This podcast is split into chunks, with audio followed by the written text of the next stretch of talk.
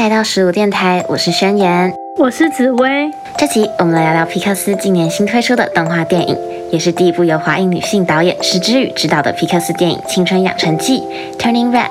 还没看过电影的人，可以去资讯栏看看我们写的简介哦。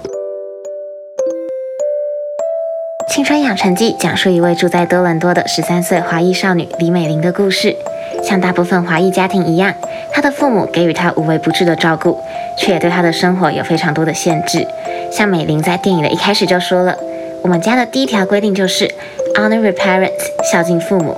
美玲也的确非常遵守母亲的规定。她在学校的成绩令人完全不用担心，回家后也总是跟着母亲祭祖，还要打扫他们家经营的寺庙。不过，美玲在电影一开始时也说了，有些人会说，如果我们总是在孝敬父母的话，那我们自己呢？当时美玲的说法是，Well, I make my own decisions. It's just some of my decisions are also hers. 美玲看似有办法自己决定很多事情，但其实她做的决定很大一部分还是顺着母亲的意思。看到美玲这样说的时候，我觉得应该很多青少年，尤其是华裔家庭的孩子，都能很有共鸣。我们成长的过程中，多少应该都有要看着父母脸色做的决定。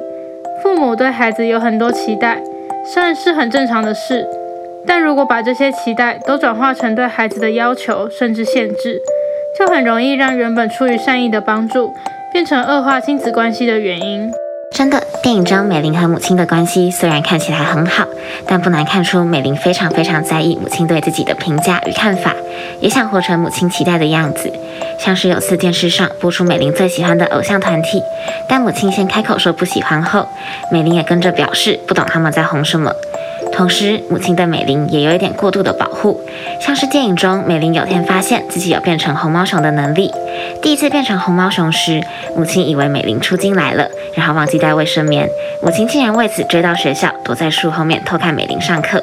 就只是为了想给她卫生棉，结果被警卫抓到之后，还大叫美玲的名字，让美玲尴尬到无地自容。说到这段，这应该也是皮克斯电影第一次讨论女性的月经。我觉得用红毛熊这样的方式呈现非常特别。电影中美玲第一次变成红毛熊时是晚上，她因为噩梦躺在床上翻来覆去，看起来非常不舒服。梦中也有一束束红色的光束，而早上起来时，她就变成红毛熊了。而且在学校，美玲小心翼翼地藏起自己的猫熊尾巴，仿佛像是女生出进来时非常不方便，也害怕露出的样子。我也觉得在动画片里面讨论到月经很特别，而且详细程度也让我有惊艳到。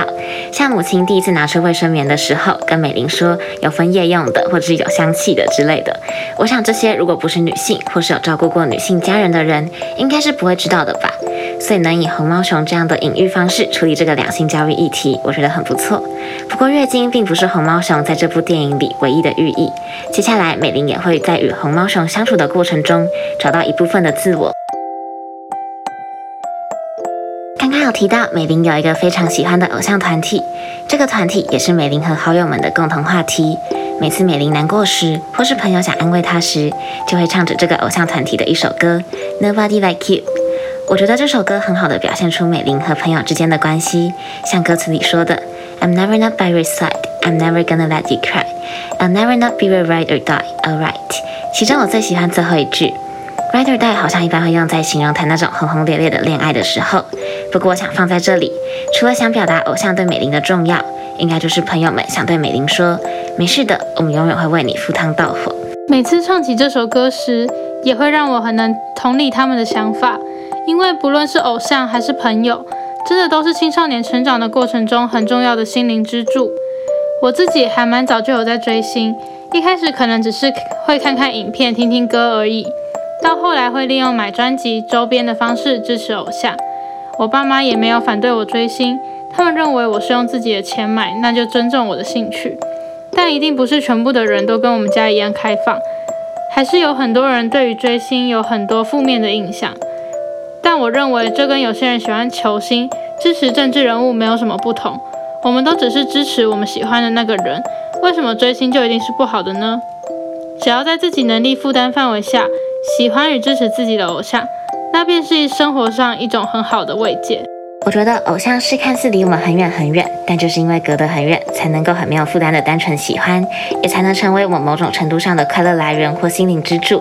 说到这个，我觉得电影里对于偶像团体的设定真的超级真实。美玲在介绍成员的时候，对五人团体的前三个人给了超细节的描述，讲到最后两个人的时候，却只说他们两个真的也很棒，超像在团体里总是会有偏爱的成员，跟没有那么在意的成员的粉丝们。而且我觉得这个团体给人气成员跟非人气成员的唱歌部分，也真的超级不平均的，还是其实西洋男团都是这样。不过讨论完偶像之后，和偶像相对的就是平时就在我们身边的朋友。美玲的朋友在电影中是她很大的依靠。一开始她变成红毛熊时，很怕会吓到大家，不过朋友们很快就接纳了，也抱着毛茸茸的她跟她说她很可爱。朋友开始和她抱抱时，美玲就变回原本的样子了。所以我想，这也是电影想表达：朋友是那个永远会接纳你原本的样子，并帮助你变成更好的人的人。能拥有像美玲和朋友间那样互相接纳的友情，真的是一件很幸运的事。我认为理想的友情应该是爱你花团锦簇，也爱你满身淤泥。不管是你任何的样子，都会被对方接纳。不管你发生开心的事、不开心的事，都愿意听你诉说，也愿意与你互相分享生活的种种。并且能一起为了生活努力的朋友，那真的是再好不过了。我想电影也是想告诉我们，美玲在遇到困难之余，仍拥有很多。因为不论是喜欢离自己很遥远的偶像明星，还是在身边互相扶持的朋友，